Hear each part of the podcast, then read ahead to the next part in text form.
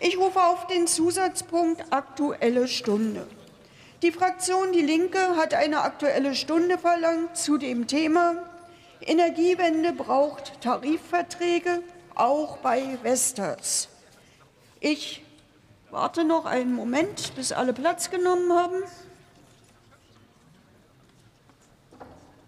Und bitte das jetzt zügig zu organisieren.